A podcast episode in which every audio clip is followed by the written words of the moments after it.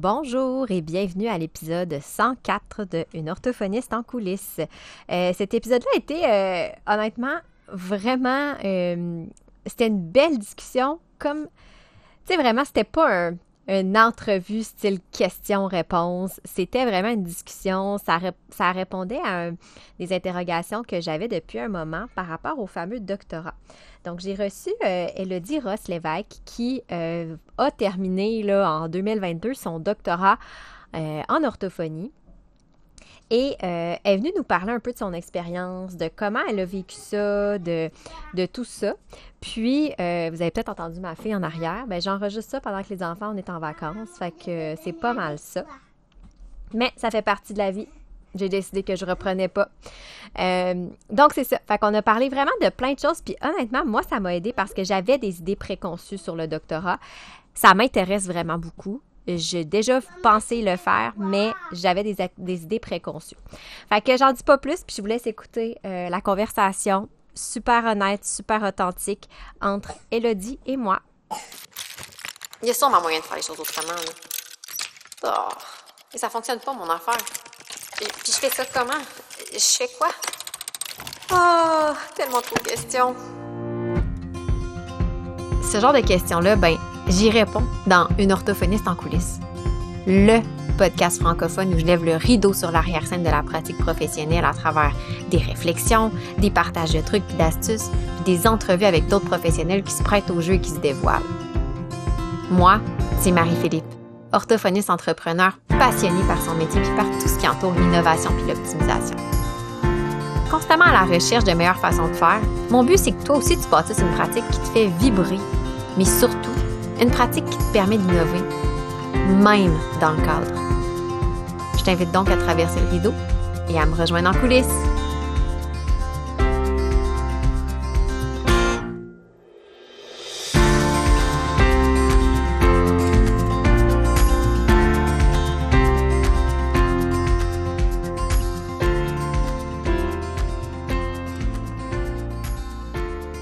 Je suis aujourd'hui en présence de Elodie.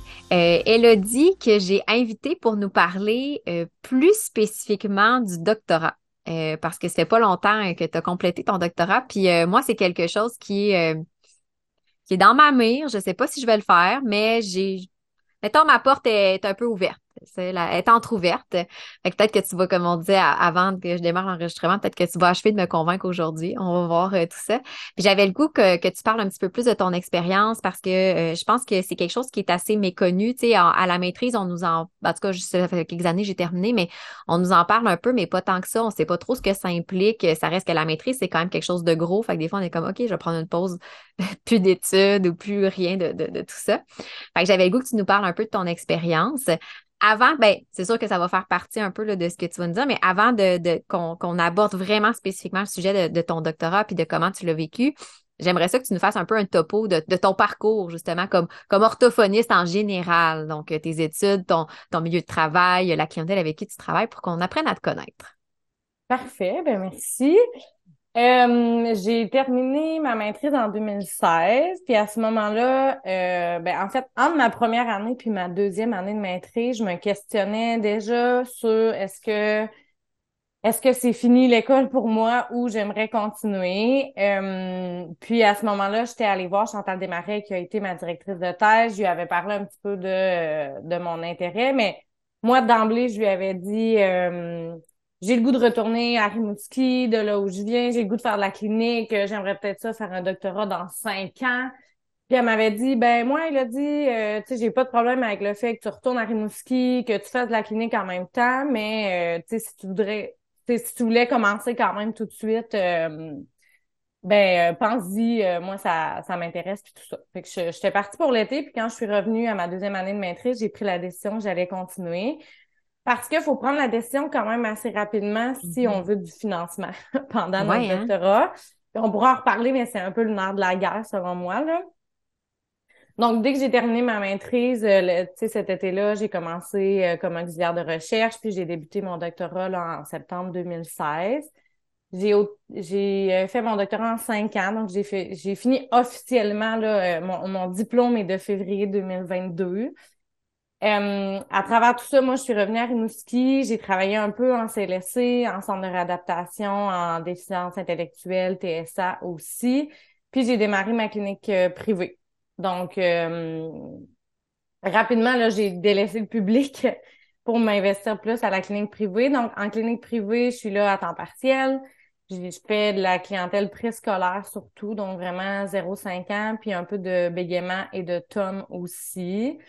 Euh, fait que, sur le plan plus clinique, là, on, est quand même rendu à une, grosse clinique à Rimouski. On est cinq orthophonistes.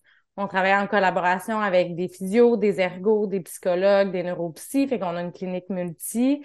Euh, fait que j'ai cet aspect-là clinique qui est super important. Puis j'ai poursuivi mon doctorat pendant ces cinq années-là, finalement.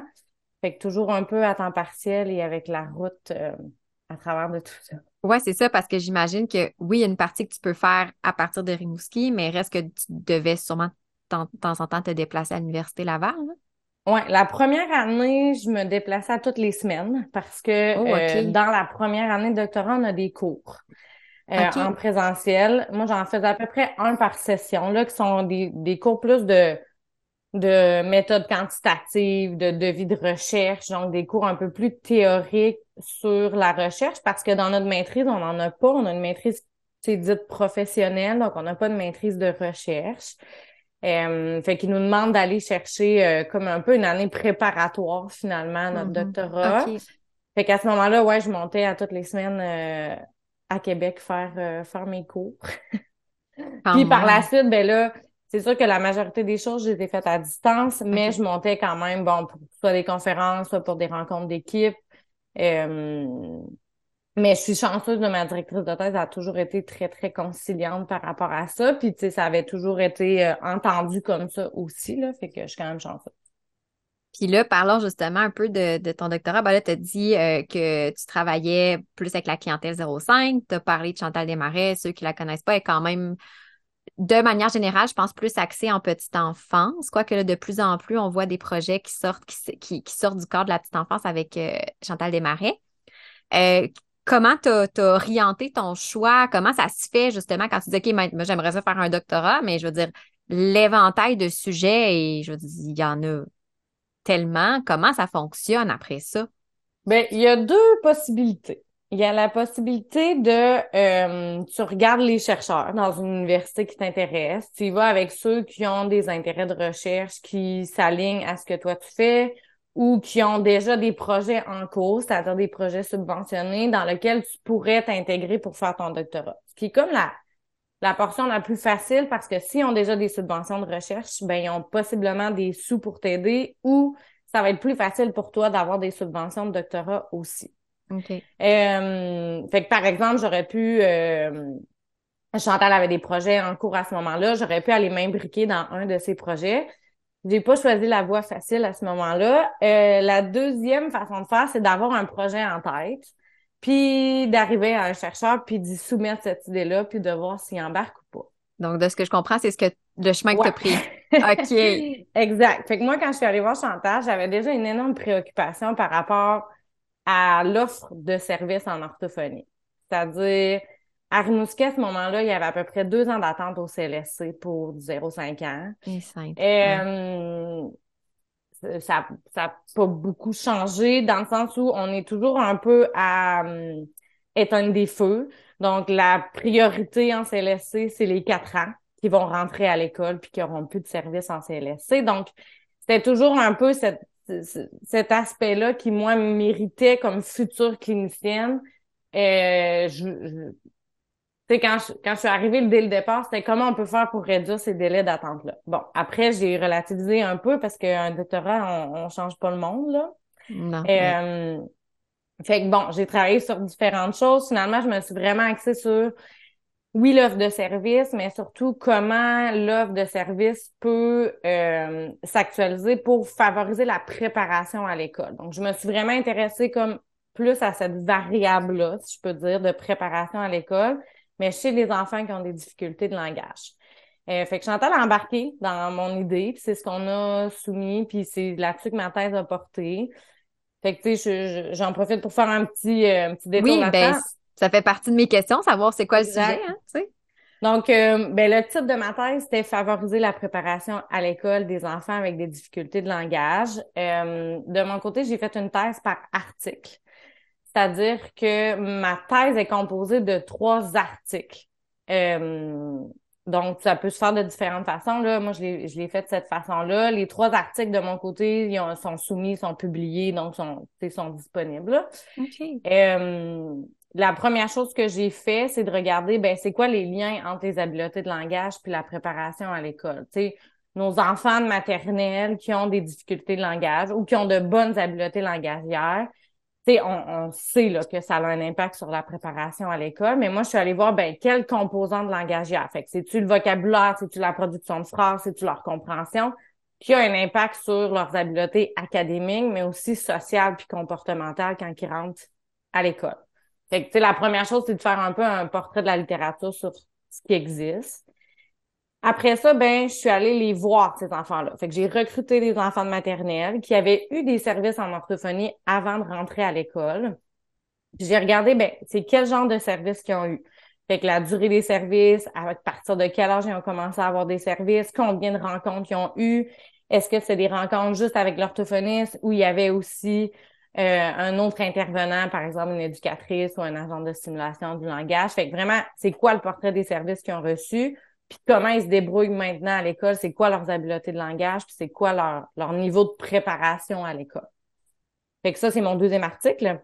Puis mon troisième, ben là, je suis allée voir comment les services s'organisent au Québec, comment on peut mieux les organiser ou mieux les optimiser pour favoriser la préparation à l'école. Fait que, tu sais, j'ai rencontré des intervenants, des gestionnaires, euh, des gens dans la communauté aussi qui étaient dans des organismes pour la petite enfance pour voir, ben, ce serait quoi nos recommandations, c'est quoi la meilleure façon d'optimiser nos services pour, euh, pour mieux préparer les enfants à l'école? Fait que ma thèse porte là-dessus. Fait que c'est ça les trois, euh, les trois morceaux de la thèse qui, qui ont été publiés. C'est vraiment intéressant. Puis, ben, de toute façon, tu dis que déjà les articles sont disponibles, là, fait que je vais, je vais mettre les liens des, quelqu'un qui voudrait les consulter là, dans, dans la description de, de l'épisode. Fait que ça, ce ne sera pas un problème. Puis, euh, fait que là, tu dis que tu, tu, tu l'as fait en cinq ans, ce, ce doctorat-là. Euh, comme je disais aussi, c'est ça, avant de démarrer l'enregistrement, j'ai, j'ai, je, j'ai pas vécu le doctorat, mais je l'ai vu un peu par la bande parce que mon frère a fait un doctorat en, en microbiologie. Tu as parlé des fameuses subventions. Moi, c'est quelque chose que, que, que mon frère m'a dit qu'il a trouvé excessivement challengeant. Euh, puis, tu sais, lui avait comme optique d'être un jour peut-être d'aller vraiment en recherche. Puis, la, cet aspect-là l'a quand même découragé. Euh, donc, euh, c'est ça. Puis, je sais pas, toi, qu'est-ce que, tu tu nous expliques un peu ton parcours, qu'est-ce que ça implique? Parce que moi, personnellement, je trouve ça super intéressant, mais en même temps, puis je sais pas, je me dis que peut-être que je suis pas la seule, mais ça sonne gros, un doctorat. Ça sonne beaucoup de travail, beaucoup d'heures, beaucoup de, d'essais, erreurs aussi. Puis je me dis, tu mettons, tu fais tout ça, puis finalement, tu n'as rien concluant. Oh mon Dieu, tu sais. fait que, comment tu l'as vécu en termes de charge de travail, en termes de, de défis, mais aussi de, de, tout le bon que tu as retiré de ça, là? Euh, ben là, je suis peut-être pas le meilleur exemple parce que moi, tout le long de mon doctorat, je disais à tout le monde que c'était les plus belles années de travail de ma vie. Ah ouais! ben tant mieux, comme je te dis, si tu réussis à nous convaincre, on va être Exact, exact. Parce que je concilie en fait la clinique, la recherche, l'enseignement, puis c'est un peu ça mon, mon objectif de vie. Puis là, en plus, j'étais mm. payée pour le faire, fait que tout fonctionnait bien. Euh, je te dirais que je, en fait, je voulais pas terminer mon doctorat. OK. J'avais pu ne jamais déposer ma thèse. Je pense que je l'aurais fait. Euh, juste parce que j'arrivais à concilier finalement trois choses dans mon horaire qui me permettaient d'avoir un horaire vraiment varié. Puis je pense que c'est une des mm-hmm. raisons pourquoi j'ai fait un doctorat aussi, c'était de varier mon horaire. Je me voyais pas faire de la clinique euh, tous les jours de la semaine avec des enfants. J'avais comme le, besoin de varier le plus possible. Puis en faisant mon doctorat, c'est vraiment ça que ça m'a permis. Tu concrètement, euh, moi, j'ai toujours fait à peu près deux jours de clinique pour environ trois jours de recherche. Euh, après, tu sais, ce qu'on peut faire comme tâche est super varié. C'est-à-dire que c'est vrai que le bout des subventions, c'est un peu plate. Dans mon cas, j'ai j'ai dû en faire quand même beaucoup, c'est-à-dire que j'ai pas eu de subvention, exemple de deux ans ou de trois ans. J'ai souvent refait des demandes de mm. subvention que j'obtenais, mais pour une année ou pour deux ans maximum. Fait que ça demande quand même beaucoup de travail de monter euh, les demandes de subvention, d'aller chercher ces demandes-là parce que c'est notre salaire. Là. Oui, c'est ça, hein? On s'entend que quand on termine la maîtrise, euh, on, a hâte d'être payé pour ce qu'on fait, là. ben, effectivement, oui. Fait que moi, c'était quand même important que, tu sais, fallait que je puisse avoir un salaire de tout ça, puis que ça soit pas juste la clinique qui me permette de, mm-hmm. de vivre, finalement. Fait que, tu sais, je suis allée chercher des subventions le plus possible. Euh, fait que, tu sais, il y a ça, il y a toute la partie de monter ton protocole de recherche, euh, ensuite, il y a la partie recrutement, la partie où on rencontre des enfants, on fait des tests avec eux. Euh, j'ai des auxiliaires de recherche qui m'ont aidé aussi, fait que de soutenir les auxiliaires qui travaillent avec toi dans ton projet, d'analyser toutes ces données-là. Euh, puis, tu là, moi, je suis associée à un centre de recherche qui est le CIRIS à Québec, fait qu'il y a des statisticiens qui m'ont aidé dans tout ça. Fait que, tu sais, c'est beaucoup, bon, d'analyse de résultats, d'interpréter tout ça, beaucoup de rédaction d'articles, là. Fait que, mm-hmm. il faut aimer être assise devant son ordinateur puis rédiger, je pense. C'est beaucoup de lecture aussi. Euh, beaucoup de lecture en anglais puis de rédaction en anglais aussi parce que c'est ça le monde de la recherche. Tu sais, il y en a pas tant que ça, des articles en français, là. Non. Euh, fait que c'était un peu ça le, le quotidien de, de mes semaines. Euh, personnellement, tu sais, je pense que la clinique m'aidait à sortir de chez nous puis à faire autre chose. Puis en même temps, la recherche me permettait d'avoir plus de, flexibilité dans mon horaire, et euh, de travailler dehors quand il faisait beau. Euh, tu sais, c'est un peu tout ça aussi. J'ai eu la chance de faire des congrès à l'international, fait que ça m'a amené à voyager ah, Wow. Euh, fait que ça peut aussi amener plein d'opportunités. Tu parlé d'enseignement aussi? C'était-tu dans oui. aux étudiants de la maîtrise ou dans différents contextes? Ou...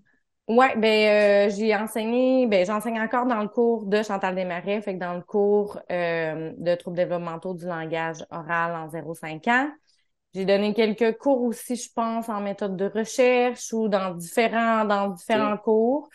Euh, fait que ça m'a comme permis d'aller chercher des petites charges de cours ici et là aussi en, en étant au doctorat. Puis clairement, tu sais, tout dépendant de ton directeur de taille, je pense que ça, ça, ça change tout, là.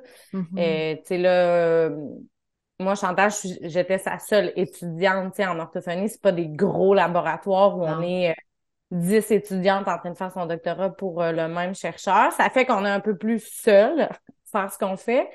Mais ça fait aussi qu'on a vraiment une proximité avec le chercheur avec qui on est, puis on a plus d'opportunités justement d'enseigner dans leur charge de cours, d'aller à des congrès, tu sais, donc, fait que ça a des plus et des moins aussi, là.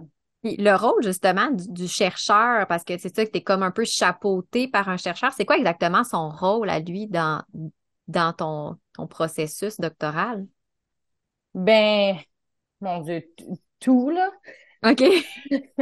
C'est-à-dire que euh, ben, puis là, je pense que j'ai été vraiment, vraiment chanceuse, tu sais.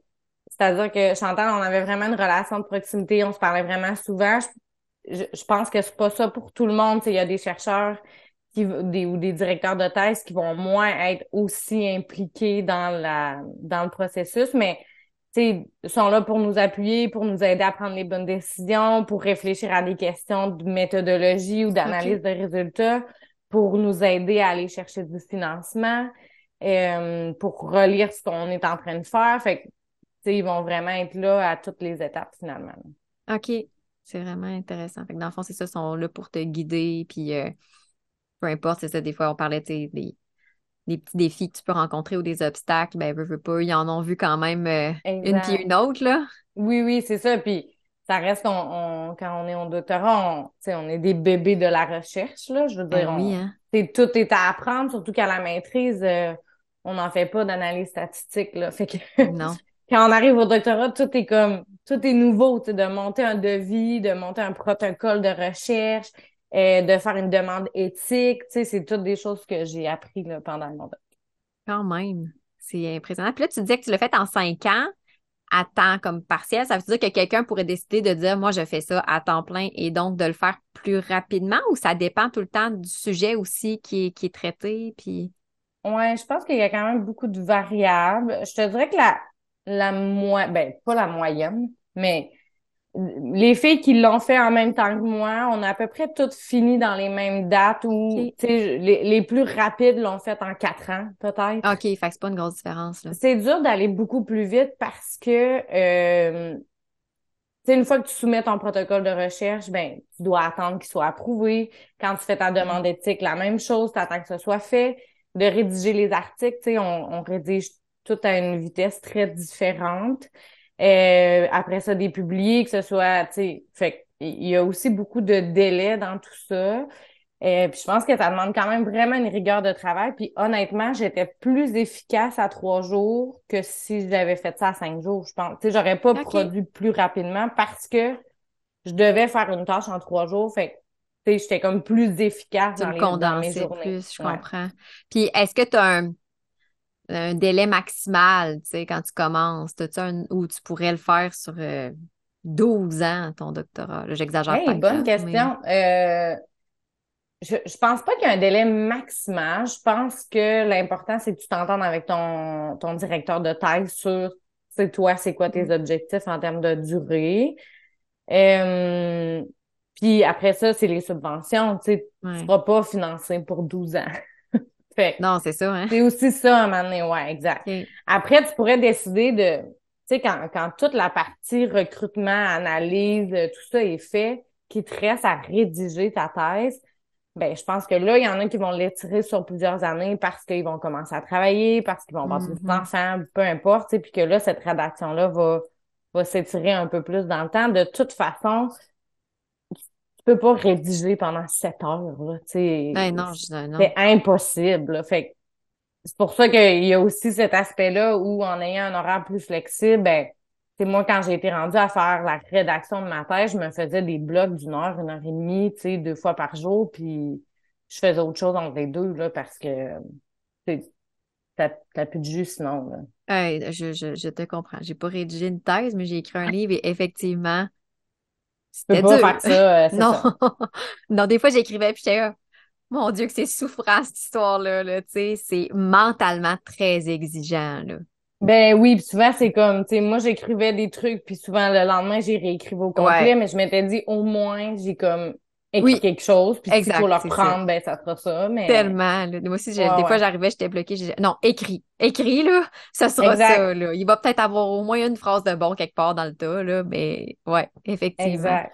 Ah ouais, c'est vraiment, euh, c'est vraiment intéressant. Puis, tu sais, toi, moi, je trouve ça le fun que tu aies combiné les deux. Tu disais que tu euh, dans ta cohorte, vous étiez quatre ouais. qui sont allés faire un doctorat, mais quatre profils différents, là. Ben, quand même, ouais. Exact. Euh, on n'a pas tout. Euh, tu sais, il y en a une de nous qui est allée plus vers la pédagogie, fait que son doc, elle l'a fait en éducation et non à la faculté de médecine. Euh, certaines de nous ont eu des enfants pendant leur doctorat, fait qu'ils eh ont, ils ont conjugué, mais avec un autre défi. Là. Euh, on est deux qui ont fait de la clinique en même temps, les autres non. Sais, après, on, a eu des parcours un peu différents, que ce soit au niveau de l'enseignement ou, euh, tu sais, là, je, si je me trompe pas, il y en a une de nos quatre qui fait un postdoc actuellement à l'Université de Toronto. Fait que, tu sais, ça dépend aussi de ce que tu veux faire après, puis c'est quoi tes objectifs.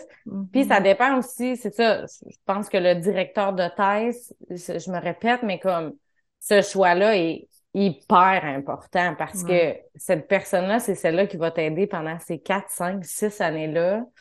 Ça va déterminer beaucoup des opportunités que tu as puis des relations que tu as pendant ton doctorat. J'imagine. Puis, tu, tu l'as dit, il y en a qui. C'est intéressant aussi parce que tu dis, il y en a une qui est allée plus en pédagogie. Fait que le champ aussi des possibles est plus large que juste se limiter, mettons, à la faculté de médecine ou encore plus au département d'orthophonie. Quelqu'un peut aller avec. Dans une autre branche. Là.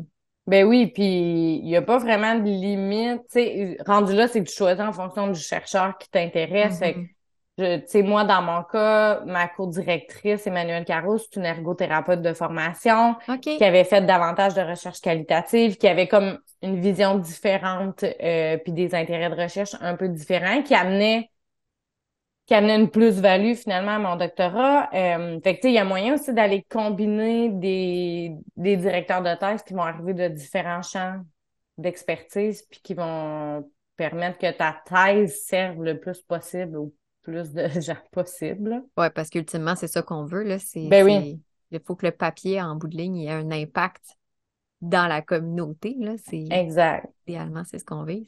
Puis là, tu disais, c'est ça, toi, tu as travaillé parallèlement à ça. Tu l'as dit un petit peu, tu sais, par rapport à, tu n'aurais pas fait que de la clinique, euh, puis peut-être un doctorat sur cinq jours, tu n'aurais pas été aussi justement efficace ou, tu sais, notamment du fait en, raison des délais. Mais moi, j'étais curieuse de savoir, mettons, côté euh, dans le day-to-day, dans le quotidien, comment ta, ta pratique clinique a servi un peu à ton doctorat et vice-versa? Y a-tu des, des, choses justement que tu dis, hey, si j'avais pas eu la pratique clinique, j'aurais peut-être pas eu cette richesse-là dans mon doctorat? Et inversement, mon doctorat m'a amené une vision complètement autre euh, ou élargie ou peu importe par rapport à ma pratique clinique versus si j'en avais pas fait.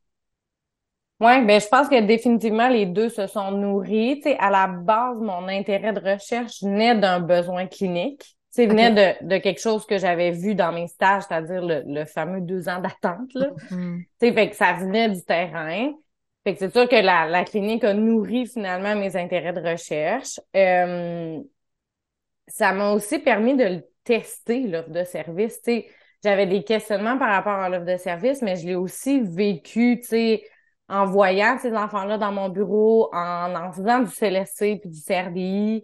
Euh, fait je pense que la clinique m'a beaucoup permis de de d'assir mes recherches dans quelque chose qui était ancré dans les pratiques actuelles au Québec. Puis c'était ça l'objectif aussi, tu sais, de, de, de m'assurer que ce que je fais en recherche, ben ça allait encore du sens quand tu arrives euh, dans une clinique ou dans le pratico-pratique, tu sais. Mm-hmm. Puis ben, c'est sûr qu'en lisant des articles euh, beaucoup, en faisant des formations, en participant à des congrès, c'est certain que ça a alimenté ma, ma clinique. Là. Tu sais, je peux pas être plus evidence-based practice ouais, que ça. ça hein? Et je, je, pense que je m'en rends. C'est difficile pour moi de dissocier les deux puis de dire lequel a influencé l'autre parce que c'était ça a toujours été ça. Tu sais, dans mon cas, j'ai comme jamais arrêté l'école en étant orthophoniste. Fait c'est dur de le nommer concrètement, mais c'est comme évident pour moi que c'est de continuer juste de continuer à aller enseigner aux étudiants en orthophonie sur c'est quoi l'évaluation puis l'intervention en 0,5 ans. Je veux dire, ça fait que tu es toujours à jour. Là. Ouais, euh, puis tu lis des articles, tu réfléchis à l'offre de service, que tu parles avec des intervenants sur le terrain. Euh, ça a fait que j'ai aussi rencontré, oui, des intervenants dans le bas du fleuve, mais aussi à Québec. Fait que là, de voir un peu les différences entre les offres de services, comment ça fonctionne. Fait que, veux, veux pas, tu rapportes ça dans ta pratique clinique. Euh, puis ça t'alimente aussi pour la recherche. Fait que, pour moi, c'est indissociable les deux finalement. Oui, c'est ça, ils sont vraiment imbriqués un dans l'autre. Comme tu dis, c'est ça, tu n'avais pas, euh, pas connu, mettons, mettons, moi, je déciderais de faire un doctorat, ben, ça fait quand même huit ans que je fais une pratique clinique en tant que personne qui n'a pas de non-doctorante. Là, Mais là, tu disais que tu as terminé justement en 2022. Ouais puis que tu aurais voulu que ton, doctorat se finisse jamais, dans le fond. Fait que là, en ce moment, c'est quoi, là? T'as-tu un autre projet? T'es-tu en train de... Ou là, t'as dit, ben non, je prends une pause, je fais que ma, ma pratique clinique avec un peu d'enseignement. Là. Comment ça s'organise, là, tout ça, en ce moment? Ben, j'ai, j'ai réussi, finalement, à conjuguer euh, mes trois euh, passions professionnelles. C'est-à-dire que, euh, en ce moment, je poursuis la clinique. Euh, je poursuis l'enseignement, ça veut dire que je continue d'avoir des charges de cours à l'Université Laval, mais aussi à l'UQAR à Rimouski, ce qui est vraiment ah. super intéressant pour moi. En, orthophonie ou dans un autre? Euh? Non, soit dans le bac en enseignement préscolaire primaire ou dans le bac en adaptation scolaire. Ah, j'ai des charges de cours dans ces programmes-là sur justement les cours, soit sur la préparation à l'école, que j'ai beaucoup étudié là-dedans, ou mm-hmm. sur le langage, justement. Tu sais, j'enseigne aux filles en adaptation scolaire euh, sur euh, c'est quoi le langage oral, c'est quoi le langage écrit, mm. comment on, on l'évalue, puis tout ça. Fait, euh, fait que ça me permet de continuer à enseigner au quotidien.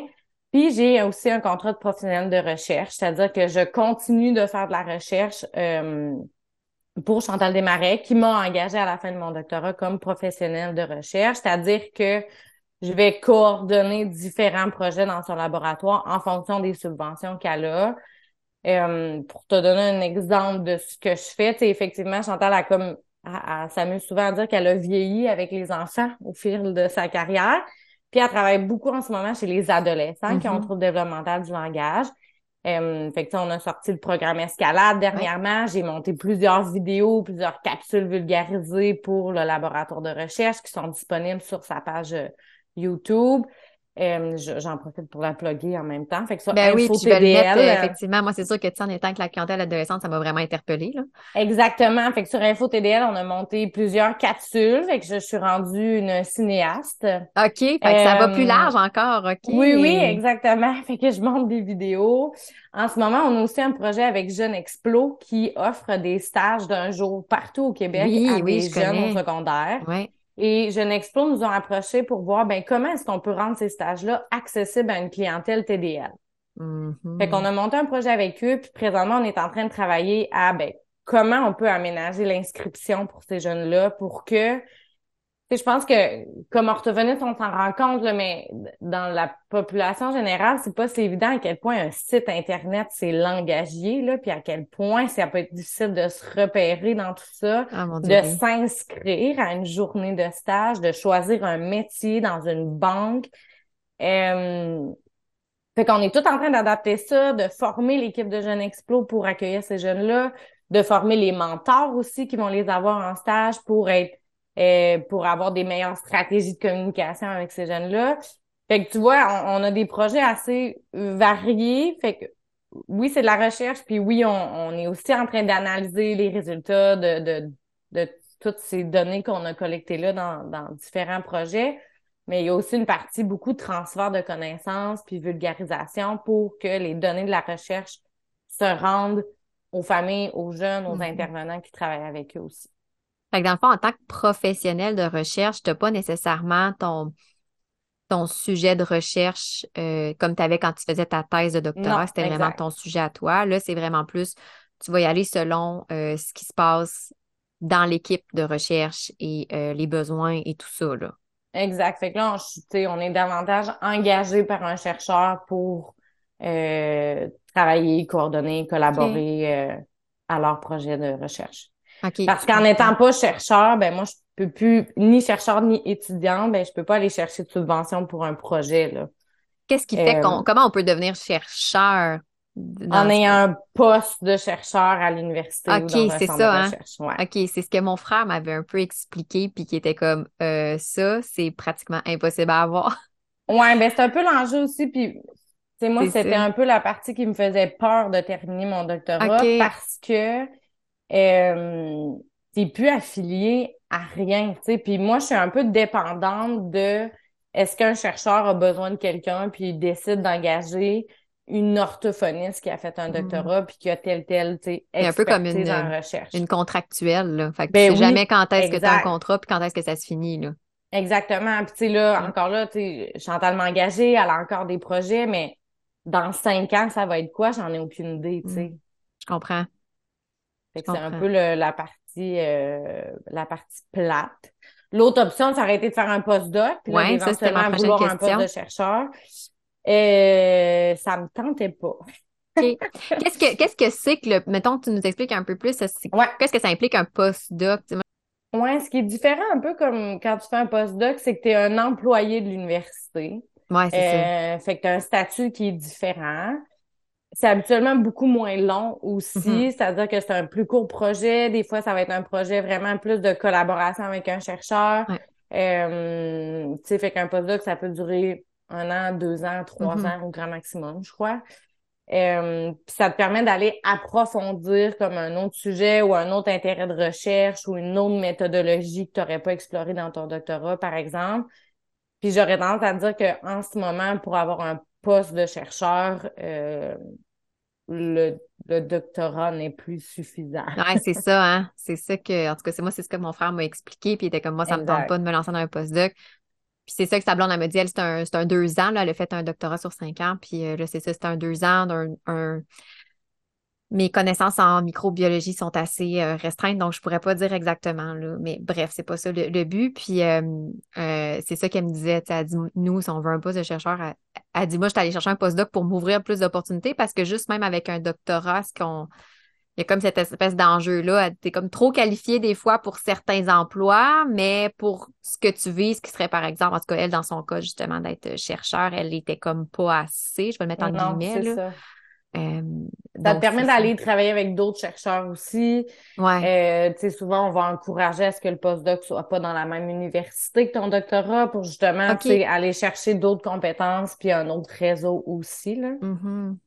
Mais ça peut vraiment varié. Tu sais, moi, dans mon cas, euh, tu sais, autant je voulais pas déposer, je voulais quand même, je n'étais pas prête à me réembarquer dans quelque chose. Euh, il y a aussi que là, ben, tu sais, moi, j'adore travailler avec Chantal. Elle avait, mm. tu sais, elle avait l'opportunité de ça, me garder comme employée. Euh, fait que, tu sais, pour l'instant, ça me, ça me convenait, tu sais, finalement. Puis, dans mon cas, je visais pas une carrière de chercheur non plus. OK.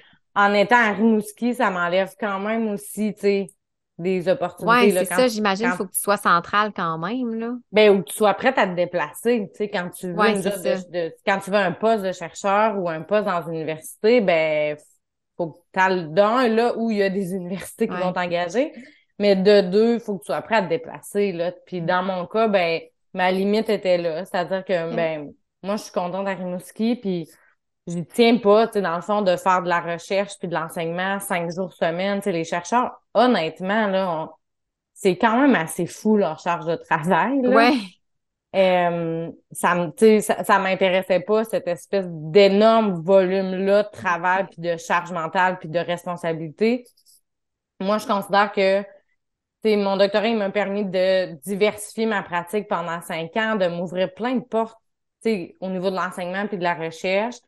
Puis si dans les prochaines années, c'est ce que je conserve, de garder des jours comme professionnel de recherche, de garder des charges d'enseignement, ça me convient, tu sais. Fait de conserver cette, cette diversité-là de justement de milieu terrain un peu plus clinique, tout en gardant un pied dans la recherche. Exact. tu sais, j'aurais probablement pas eu besoin de mon doctorat pour faire tout ça, mais en le faisant, ça m'a permis de me faire des contacts, de me faire une place, d'approfondir aussi, tu sais, mes connaissances en recherche puis tout ça. Puis, tu sais, je, je regrette aucunement de l'avoir fait, même si euh, le travail que je fais demain matin est le, même que j'aurais pu faire, tu sais, il y a cinq ans finalement. C'est-à-dire que les charges de cours que j'ai à l'UQAR, ça prend pas un doctorat pour les faire, tu sais, mais en l'ayant, ben, mm. ça m'a quand même ouvert plus de, de ben portes au moins sur le plan des connaissances, puis des méthodes, puis de la recherche. Là.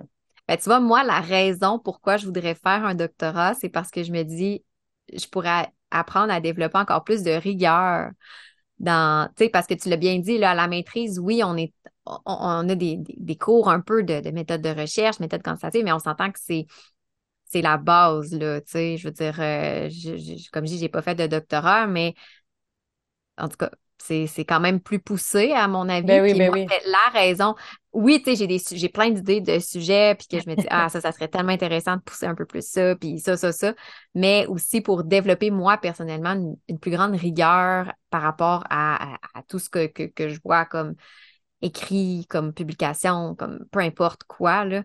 Euh, je trouve que ça, c'est quelque chose sur le plan personnel. Je ne sais pas si toi, tu l'as vécu comme ça aussi. Bien, c'est sûr que je lis pas un article de la même façon. C'est-à-dire que quand on termine la maîtrise, on, comprend cette importance-là d'aller, de, s'assurer que ce qu'on va faire va être basé sur des mm. données probantes.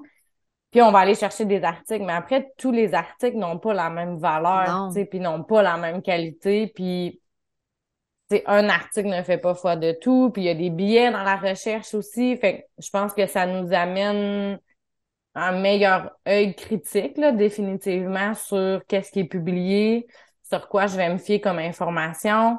Euh, fait que, définitivement, on a plus de rigueur, c'est clair. Ou, du moins une meilleure connaissance de comment appliquer les données probantes dans notre pratique. Là.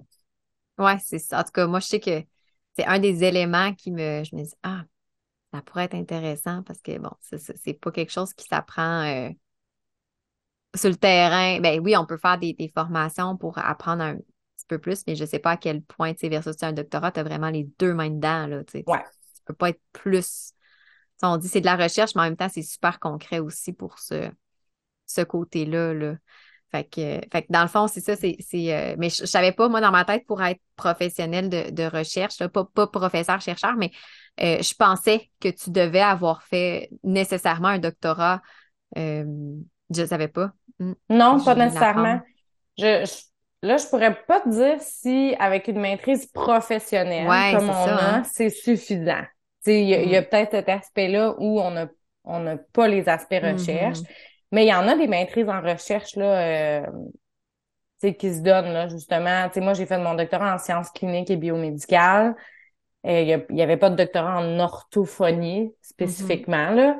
Fait que ça regroupe tous les doctorats en ergo, physio, euh, orthophonie, par exemple. Mais j'aurais aussi pu faire une maîtrise en recherche. Là, ouais, c'est vrai, on n'a pas parlé, mais c'est, vrai, on est Ça peut permettre euh, d'aller justement euh, chercher des compétences en recherche, puis de prendre après la décision, est-ce que moi, je veux m'embarquer mm. dans un doctorat de 5 ans ou j'ai fait ma maîtrise en recherche, j'ai fait deux ans, j'ai, ça m'a donné suffisamment d'informations, de jus pour continuer. Mm. Ben, c'est une possibilité aussi. Là. C'est vrai, on n'a même pas parlé, mais J'avoue que ça, ça, ah, ça c'est intéressant là, maintenant que tu parles de ça. Puis moi, je suis ben là, moi, je suis passée directement au doctorat, mais les choses ont un peu changé depuis. C'est-à-dire que maintenant, pour faire un doctorat en orthophonie, il te faut une maîtrise recherche. Euh, oui, parce que je pense que les maîtrises, la maîtrise d'orthophonie, ça allait changer. Là, je veux pas dire n'importe quoi. Ben, c'est comme une maîtrise professionnelle. On n'a pas suffisamment de cours en recherche pour s'inscrire au doctorat de recherche. Ah, je comprends. Que ce qu'on peut faire, c'est exemple que moi, je veux vraiment faire un doctorat, je vais m'inscrire à la maîtrise en recherche et je vais faire un passage accéléré au doctorat. C'est-à-dire que j'ai le choix de faire un an de maîtrise, puis de passer au doctorat tout de suite, puis de mm. poursuivre ce projet-là que j'ai commencé à la maîtrise, ou de faire ma maîtrise en deux ans, puis de terminer euh, là, finalement. OK. Je comprends. Fait que ça l'ajoute une année, mais en même temps, tu travailles déjà sur ton projet. Là. Mais là, comme tu dis, toi, tu n'as pas eu besoin de le faire, ça, ce passage-là. Non, exact, mais je te dirais que je suis la dernière personne à l'Université Laval qui a fait ça. Qui a fait ça, OK. Parce que je ne sais pas si euh, tu pourras m'éclairer, là. Elle a dit, tu sais, euh, je sais que nous, quand on avait, euh, tu sais, c'était comme un essai de recherche qu'on avait fait à la maîtrise professionnelle, mais je me rappelle que je pense que c'est des deux cohortes après moi. Toi, tu as fini l'année après moi, mais c'était comme un Nous, on n'avait pas d'essai, là. C'est ça, hein? Ou c'est ça. Fait que ça veut dire que l'année d'après, nous, on avait encore des essais comme avec la collecte de données puis toute la patente, là. Euh, Dans ma cohorte à moi, non. Fait que c'est probablement là aussi qu'il y a comme eu le, comme, que, que le changement, là. C'est-à-dire que moi, j'en ai dans ma cohorte qui ont fait la maîtrise recherche avant d'embarquer dans le doctorat. OK. Moi, j'ai passé directement au doctorat parce que j'avais une bourse de doctorat. Fait qu'on on, m'a comme laissé passer directement. Comme un petit passe-droit, mais je suis, je suis la dernière. Je comprends. Là, après on dit, OK, c'est fini, là. Mais on a tout fini en même temps, là. Fait que, ça n'a rien changé sur le processus. Euh, c'était vraiment plus administratif mais ça peut permettre à des gens qui sont pas certains de vouloir s'embarquer dans un doctorat. je pense que c'est un peu ça la visite de l'université en demandant ça. Je trouve ça, vraiment intéressant parce que moi, j'aurais pas su. C'est ça. Fait que, il y a cette option-là de dire, ben, je commence une maîtrise. Après un an, je décide, si est-ce que je veux continuer au doctorat puis faire un mm. passage au doctorat après un an? Ou j'ai fait un an puis c'est du quoi? Une autre année, je vais avoir fait ma maîtrise puis ça, ça me convient comme ça, tu sais. Parce que, tu as un mémoire à faire, j'imagine, dans une maîtrise de recherche, Exact. Fait qu'il y a quand même, euh, en bout de ligne, tu sais, c'est pas une maîtrise de recherche, c'est pas que des cours de, d'analyse puis de méthode de recherche. C'est ça, tu as, quand même. Euh, tu as quand même un mémoire, tu peux faire une collecte de données. C'est le ça, projet exact, va être moins ambitieux ou moins gros, finalement, que dans, que dans un doctorat. Mais, c'est pas juste des cours théoriques, là. Non, non, pas du tout. OK. C'est ça, parce que c'est sûr que moi, j'étais bon, me deux ans de cours théoriques. Bon, c'est notre histoire, mais j'avoue que l'idée est ah, je vais continuer à mijoter ça encore. Ouais. Hein? on dirait que ça me parle plus. Je suis maîtrise, effectivement. On dirait que c'est plus réaliste. Mais tu l'as bien dit. Ce que je trouve intéressant, c'est que, je, tu sais, moi, j'ai toujours connu comme moi, le profil étudiant, c'était j'étais étudiante à temps plein. Tu sais, j'ai fait euh, un parcours euh, standard, là, secondaire, cégep, bac, maîtrise, et je ne faisais que ça. J'avais pas d'enfants, j'avais pas rien vraiment à ma charge. Fait que là, tu sais, l'idée de penser faire, mettons, une maîtrise ou un doctorat, moi, dans ma tête, j'ai quand même cette espèce de biais-là de me dire, hey, mais étudier en temps plein, mais en ce moment, avec tout ce que j'ai, je me verrais pas retourner à temps plein à l'école. Et là, ben, tu l'as super bien dit, tu sais, non.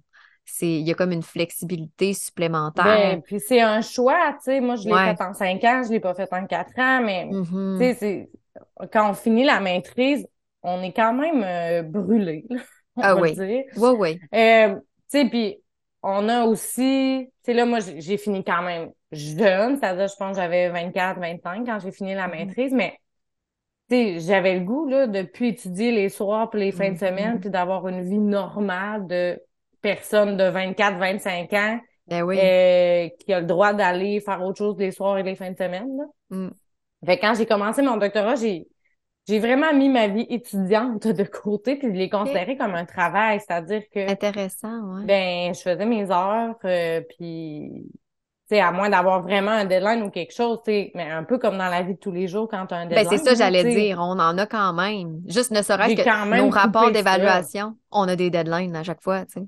Ben c'est ça, puis ça reste qu'en n'étant pas dans un programme où tu sais c'est pas comme à la maîtrise où tu as 49 autres personnes qui étudient puis qui tu sais là je veux dire j'avais pas de gros on n'a pas d'examen ou de il y a des il y a des passages là c'est-à-dire que euh, on a des tu sais on a deux séminaires pendant notre doctorat où on doit présenter notre projet le faire approuver mm-hmm. fait mais on n'a pas d'examen, euh, on n'a pas de fin de session. C'est ça, tu n'as pas de période d'études de, ou de quoi de même. C'est quand même intéressant parce que je pense que c'est ça. Ben, je, pour une des raisons, c'est pourquoi je, t'avais invité parce que c'est moi dans ma tête le doctorat, même si, comme je dis, je l'ai vu un peu, tu sais. Puis effectivement, tu sais, j'ai vu mon frère, j'ai assisté à sa, à sa, sa soutenance de thèse, j'ai trouvé ça super, j'ai rien compris, mais c'était, je, trouvais ça génial. Euh, mais, euh, tu sais, c'était, c'était de voir que, euh, c'est moi, dans ma tête, même si j'en ai parlé souvent avec mon frère et avec sa blonde, c'est un doctorat, on, on, a le billet, ben, c'est des études. Donc, il faut que j'étudie, faut que je, justement, j'ai plus mes soirs, j'ai plus mes fins de semaine, j'ai plus. Euh, fait que moi, c'était un peu, c'est niaiseux, mais c'est un élément un peu, tu l'as super bien dit, là, moi, quand j'ai fini la maîtrise, j'étais comme, OK, moi aussi, à 25 ans, là, je peux-tu vivre un peu, s'il vous plaît, quelqu'un, tu sais? Fait que je trouve ça intéressant que tu dis que c'est de le voir comme un travail. J'avoue que ben, puis ça, c'est ma vision à moi. Tu, sais, tu parleras à quelqu'un d'autre, peut-être que ouais, c'est pas comme ça qu'ils l'ont géré. non, mais c'est vrai que c'est pas. N'empêche que c'est pas c'est pas la même réalité. Fait qu'on n'est pas en classe, euh, une cohorte, euh, euh, comme tu dis, là, t'as pas. Oui, t'as des. T'as sûrement des, ça, des, des, des, des lignes, des comptes à rendre et tout, mais dans tous les cas, je veux dire, même travailleur autonome, salarié, peu importe, on a des deadlines, on a toujours amené quelque chose qu'on doit quelque part à quelqu'un. Fait que Exact. Je, pense que le gros défi, c'est justement, c'est peut-être la rigueur, là. C'est-à-dire que ça prend quand même une mm-hmm. discipline de travail. Euh, ouais, hein? Pour arriver quand même à, justement, pas que ça prenne 12 ans, là.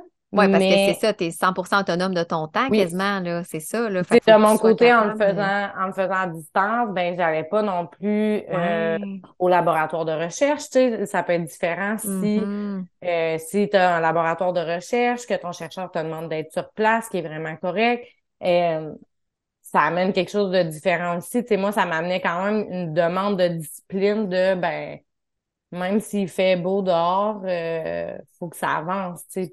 c'est ça. Ou si tu décides de ne pas, de pas travailler le jeudi, ben, il va peut-être falloir que tu le récupères le dimanche, là. Exact. Fait que ça amène une flexibilité, mais ça amène aussi un peu plus de discipline, probablement. Oui, je comprends. Mais c'est intéressant. J'aime ça, tu sais. C'est en fait la, raison pourquoi je t'invitais, tu sais, d'avoir un peu une vision, justement, de élargie de ça parce que je trouve que en tout cas moi je puis comme je te dis là j'ai la chance d'avoir mon frère avec qui euh, j'ai discuté, mais je veux pas, je l'ai pas vécu à l'interne, je l'ai pas vu. Puis ça reste que il était pas en orthophonie non plus. Tu, tu parlais de. Mais tu sais, mon frère, il était justement avec les. Euh, puis sa blonde aussi, lui, il était dans un laboratoire de recherche, il avait pas le choix, il avait besoin du matériel, il pouvait pas faire, tu sais, oui, de la lecture, de la rédac, il pouvait faire ça de chez lui, mais je veux dire, là, quand fallait, tu sais, ma, ma belle-sœur, elle travaillait sur le virus de l'herpès, puis là, elle dit, bon, ben là, mettons une fin de semaine, elle dit, bon, ben là, il faut que j'aille m'occuper de mes petits virus, là, tu sais. Fallait qu'elle aille voir dans son labo, là, puis tout ça. Fait effectivement, selon ce qu'on ce qu'on fait, c'est pas toujours la même euh, réalité, mais effectivement, eux autres, ils se rendaient régulièrement sur place dans leurs labos respectifs pour aller euh, faire je ne sais trop quoi. Là. Mais bref, euh, c'est ça. Fait que moi, je me disais, ben, ouais, là.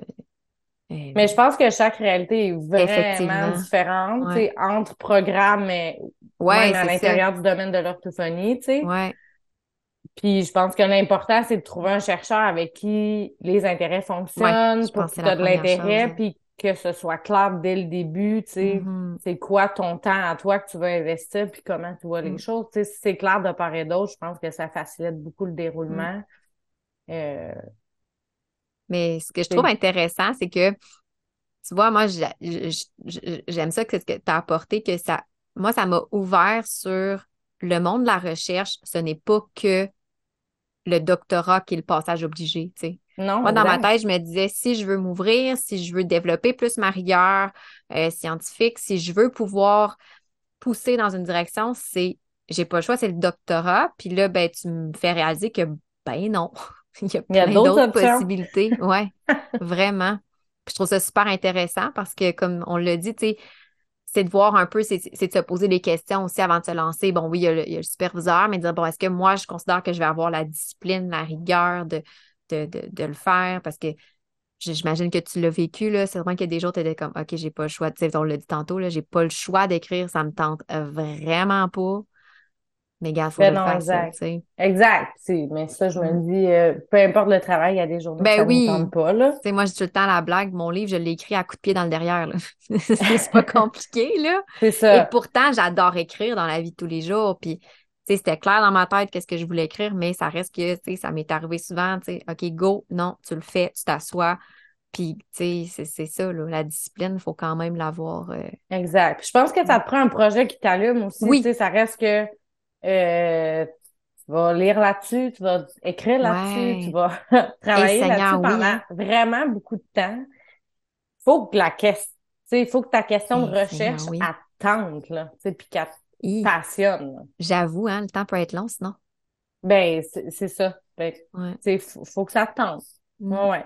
Puis, je sais pas si, dernière petite question avant qu'on boucle la boucle, mais je me rappelle quand j'étais à la maîtrise, il nous avait justement à la fin de la maîtrise, il nous avait parlé un peu du doctorat, puis il nous avait un peu expliqué l'enjeu comme quoi il y en a pas assez, ça n'en prendrait plus, je sais pas, tu sais, il- il- les, c'est ça, quoi tu dis, on est quatre sur une cohorte, de, quatre sur une cohorte d'une cinquantaine, c'est pas tant on que une gros, on était quand même une, Ouais, grosse euh, cohorte de doctorantes. Moi, je ne sais même pas dans ma cour. Je sais qu'il y en a une que je sais qui en a fait un doctorat.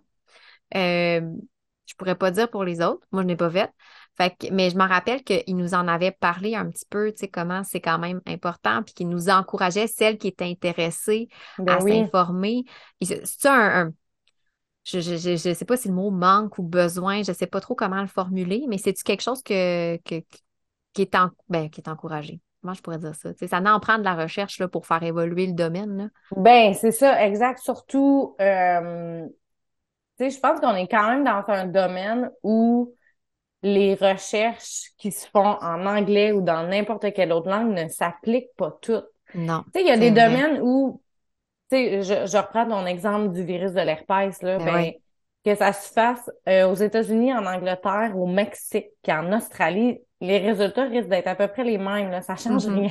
Non, effectivement. Mais si j'ai utilisé le langage chez une population francophone, ben ça me donne des données francophones, là, tu sais, Ouais. qui, qui sont pas toujours transposables d'une langue à une autre. Fait que oui, c'est important. C'est important aussi parce que, tu sais, de sensibiliser les gens aux troubles de langage. Puis pour ça, oui, ça prend des cliniciens qui vont valoriser ce qu'ils sont en train de faire sur le terrain, mais ça prend aussi des données probantes qui sont rigoureuses, qui vont permettre de changer des fois les, les, les lois gouvernementales ou d'aller mettre des subventions de plus dans certains programmes éducatifs.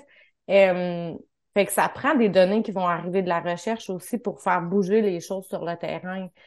Euh, puis pour sensibiliser au TDL, par exemple. Fait que, plus on a de choses qui arrivent de la recherche sur le trouble développemental du langage, mais plus les cliniciens peuvent promouvoir ce qu'ils sont en train de faire, peuvent transmettre ces données-là dans la pratique, que ça se rende aux jeunes, aux familles, aux intervenants dans les écoles, dans les milieux de garde. Fait que la recherche est importante pour plein de raisons, tu sais. Mhm. Euh, puis plus il y en a, ben mieux c'est. Puis plus elle se fait au Québec, plus elle se rend aux intervenants du Québec aussi, là. Ouais, Le hein. gros enjeu de la recherche, c'est que la plupart des articles qu'on va publier sont pas tous en libre service. Comme clinicien, c'est dur d'avoir accès à des articles. Je- Puis c'est, cher aussi, c'est ça. Quand C'est cher, C'est vraiment cher. Moi, juste ça, d'avoir un accès à la, à la bibliothèque de l'Université Laval tout le long de mes études, ben ça me servait en clinique, là, parce que moi, Ben, j'avais accès à ces Je cacherai articles-là. pas, je vais, tu sais, je vais le dire euh, publiquement. Moi, j'ai profité de mon frère ben en masse, là. Ben, c'est ça. Il avait accès à la bibliothèque de l'université, puis encore maintenant, avec sa blonde, je suis comme, ben, je serais follement passée à avoir accès à ces études-là. Fait que ça m'a permis de, ouais, vraiment. Fait que, tu sais, c'est un enjeu, alors que là, si déjà les, les, c'est fait au Québec, c'est écrit par des chercheurs d'ici, ça descend dans les universités, puis ça descend éventuellement dans les communautés de pratique. Ouais, vraiment.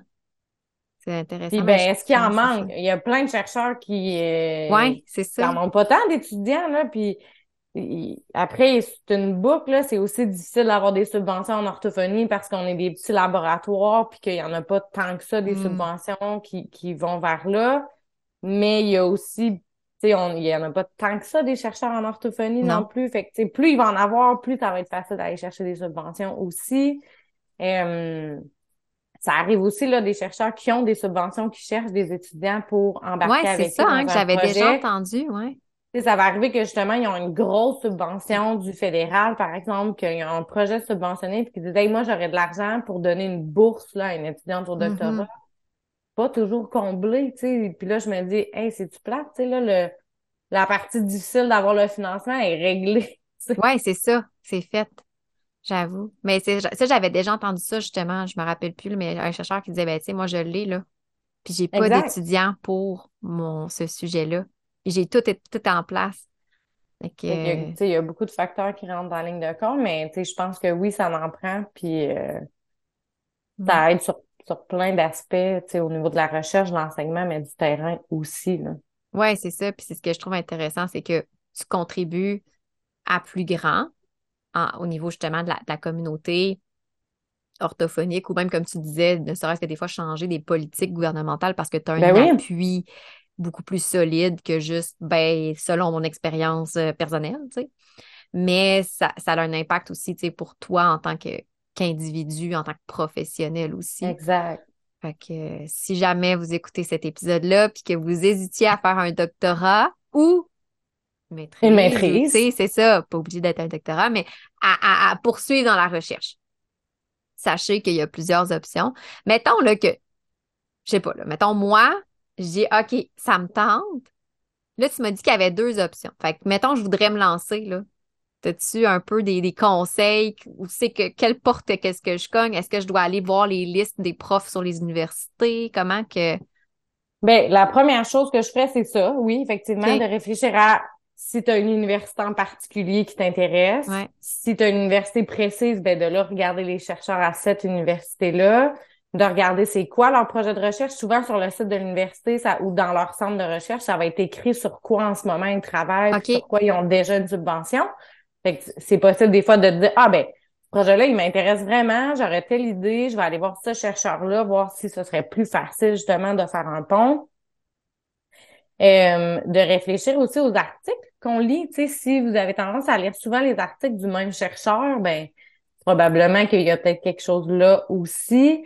Euh, je pense que la première porte, c'est ça, c'est de se trouver, de, de voir, tu sais, avec quel chercheur on aimerait travailler, sur quel ou quel intérêt de recherche on a pour déjà faire le pont avec un, un chercheur.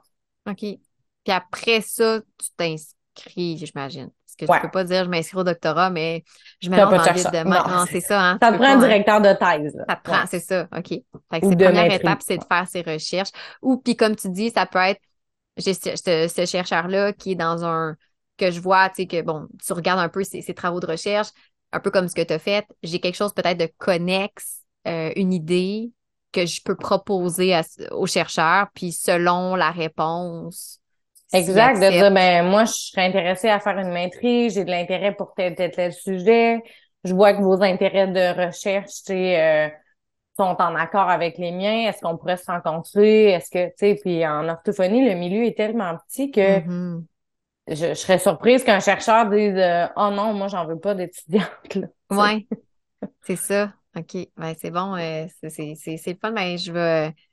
Hey, moi, pour vrai, ça me fait vraiment réfléchir. Je me dis, Mais je suis une très bonne vendeuse de Ouais, doctorat, je vois dire, ça, hein. Très, euh, très du côté favorable. Ouais. Puis là, tu sais, c'est ma version à moi. Puis je pense que Mm. pour plein de personnes, tu sais, le, le, cette, cette, euh, expérience-là peut vraiment être très différente selon tes intérêts, selon ton directeur, Ouais. selon ton université, tu sais, Mhm. puis selon ta personnalité Mm. aussi là-dedans.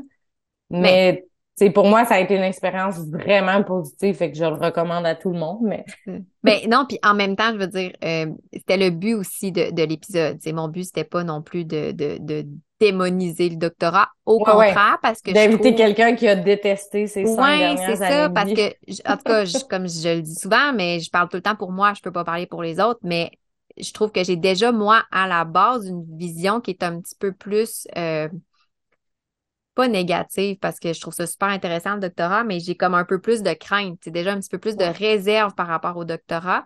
Puis c'était ça un peu le but, c'était d'enlever ces, moi, je, tu m'as, éclairé sur plein de choses que je j'avais pas vues, que je ne savais pas, euh, d'enlever ces petits préjugés-là que je pouvais avoir par rapport au doctorat. Fait qu'effectivement, c'est sûr que si j'avais invité quelqu'un qui dit, moi, plus jamais de ma vie, c'est la pire erreur, les cinq pires années de ma vie, euh, probablement que ça aurait que renforcé mes Ben oui. préjugés. Euh, et c'était pas le but. Fait que je me dis, tu sais, je dois pas être la seule aussi qui a cette, euh, ces idées-là préconçues ou, tu sais, qui s'était fait une idée de, OK, ben, le doctorat, ça a l'air super intéressant, mais, c'était un peu ça, c'était d'aller contrebalancer les mais pour avoir un portrait vraiment plus, plus global, plus large, puis plus réaliste de ce que Exact. Puis tu sais, je pense qu'une une autre bonne porte d'entrée, ça peut être ça, d'écrire à des gens que vous connaissez qui ont fait un doctorat, C'est soit vrai. parce que vous avez vu une formation passer d'eux dans vos intérêts de recherche, vous avez suivi quelque chose, euh, vous avez lu un article puis vous avez reconnu le nom de quelqu'un que ah oui, c'est vrai, cette fille-là, elle a fait sa maîtrise, c'est avant moi ou après moi ou tu sais, je- ça peut être une bonne façon de faire aussi de leur écrire à ces personnes-là ou de m'écrire pour, tu sais, justement, savoir, ben, toi, c'est quoi ton expérience, comment t'as fonctionné? Puis, ça m'est arrivé souvent de répondre à ces questions-là de, de gens qui avaient approché des chercheurs puis qui se demandaient, tu sais, c'était quoi mon expérience à moi? Je les enverrai voir ton podcast maintenant. Oui, ben oui, ben, c'est- ben, effectivement, c'est ça le but aussi. Tu sais, ça fait une belle ressource. Puis euh, moi, j'en profite dans mon podcast. C'est la meilleure façon pour moi de m'ouvrir sur plein d'affaires. C'est un peu comme le doctorat. Tu sais, à- à- au départ, tu le fais parce que tu as un intérêt personnel. Tu sais, ben, moi, Ben mon oui. podcast, c'est la même chose parce que clairement, euh, moi, j'ai pas de subvention. Ça serait pour être intéressant, par Ouais, hein? exemple, parce que tu tout mon temps est bénévole. mais j'en retire énormément sur le plan personnel et professionnel. Mais c'est ça, je vais mettre de toute façon, tu sais, euh, les, les liens vers les, tu me les enverras, là, les liens vers les articles que, que tu as rédigés. Euh, puis si tu es à l'aise, effectivement, je pourrais mettre ton adresse euh, courriel professionnel si justement il y a des gens qui ont des questions supplémentaires ou qui, Ben oui, absolument. etc. Là, je vais tout mettre ça dans la description de l'épisode.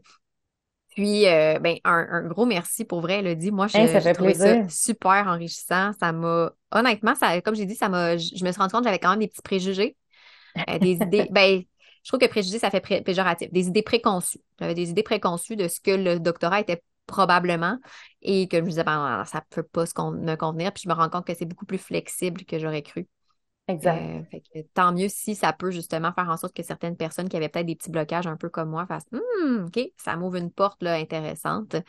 Euh, puis peut-être qu'on va, ben, on va sûrement voir, j'imagine qu'on va sûrement voir ton nom sur d'autres articles parce qu'en tant que professionnel de recherche, tu dois quand même, ton nom doit ressortir quelque part. euh, Oui, oui, ça s'en vient euh, donné. sur différents projets. Ben là, c'est sûr que moi aussi, je travaille plus sur le TDL à l'adolescence depuis la dernière année. Mais on a plein de projets en cours de, de, de choses qui s'en viennent ou de formations ou de conférences. Fait que, Oh yes. fait que euh, oui, vous devriez continuer à voir mon nom passer. Ouais, on va surveiller ça. Ben, un gros merci pour ton partage Merci. en toute transparence, euh, Elodie. C'est déjà fini pour l'épisode. Si tu t'es rendu jusqu'ici, ben, j'imagine que ça t'a plu. Si c'est vraiment le cas, je t'invite à me laisser un commentaire ou une note sur ta plateforme d'écoute préférée. Tu peux aussi repartager l'épisode sur tes réseaux sociaux en me taguant mp.orthophoniste ou l'envoyer directement à une collègue que ça pourrait interpeller. Puis parce que j'aime par-dessus tout échanger avec les gens, n'hésite surtout pas à m'écrire si tu veux me partager tes réflexions par rapport à ce que tu viens d'entendre. Si tu veux en apprendre encore plus sur ce qui se passe derrière le rideau, je t'invite à me suivre sur mes différents médias sociaux ou sur mon site web que tu vas trouver en lien dans la description du podcast.